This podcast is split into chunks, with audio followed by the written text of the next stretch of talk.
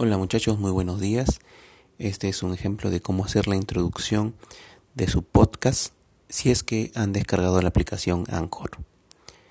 En primer lugar hay que tener cuenta que ustedes tienen que empezar dando la bienvenida a sus oyentes y presentar su trabajo o su programa radial en este caso, su segmento titulado La contaminación del aire o Trabajando juntos o los informativos o los estudiantes del tercero B, del tercero A, etcétera. Entonces, ese va a ser el título general de su segmento propio y luego comentan el tema, ¿no? El tema es la contaminación del aire o promovemos el cuidado de la salud y del ambiente, ¿cierto? Algo relacionado con el tema de la experiencia de aprendizaje número 3. Entonces, yo también luego intentaré crear algunos sonidos, efectos o interludios o unos fondos musicales para ver cómo queda este trabajo. Entonces chicos, lo bueno de esta aplicación es que te deja grabar al menos muchos minutos más de lo que fuera otro tipo de aplicación para un podcast.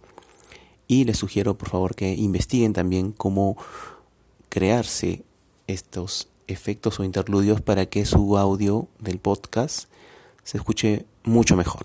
Ya chicos, entonces vamos con este con esta primera parte de la introducción de elaborar un podcast.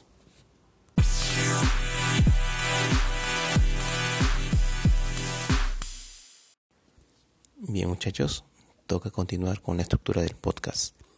A continuación sigue el desarrollo. En el desarrollo tenemos tres puntos importantes.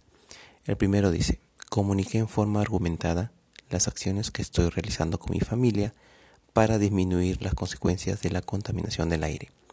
El siguiente es use datos e información de otras fuentes a las que accedí en las actividades de la experiencia de aprendizaje. Y por último, promoví el compromiso de los oyentes para que se involucren con nuevas acciones y propuestas. Entonces, como les dije antes, en clase hay que esperar también un poco el contenido de los temas de los otros cursos para que nos puedan ayudar a incrementar nuestro podcast. Recuerden que en la parte de desarrollo pueden ir de 10 hasta 12 minutos como máximo y también usar algún tipo de entrevista o comentario con alguno de sus familiares para que pueda intervenir haciendo preguntas o tal vez leyendo lo que ustedes ya han escrito. Entonces, eh, el formato que yo les he entregado en la mañana es para que vayan planificando qué es lo que van a decir. Pero aquí también está una guía para que puedan terminar de la mejor manera la parte del desarrollo. Bien muchachos, ahora sí, nos vamos con la última parte.